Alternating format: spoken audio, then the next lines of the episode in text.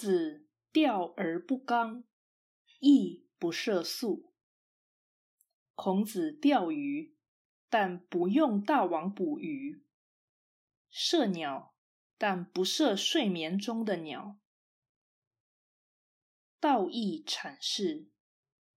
本章以孔子对待动物的态度，显示其大人之心。稍有善意者，对此均能感佩。调而不刚，是尊重自然的精神；亦不涉素，是敬畏天意的表现。盖前者配合万物生息的规律。而后者服从上天好生的得意。人不是造物主，所以人可以用物，但不可以伤物。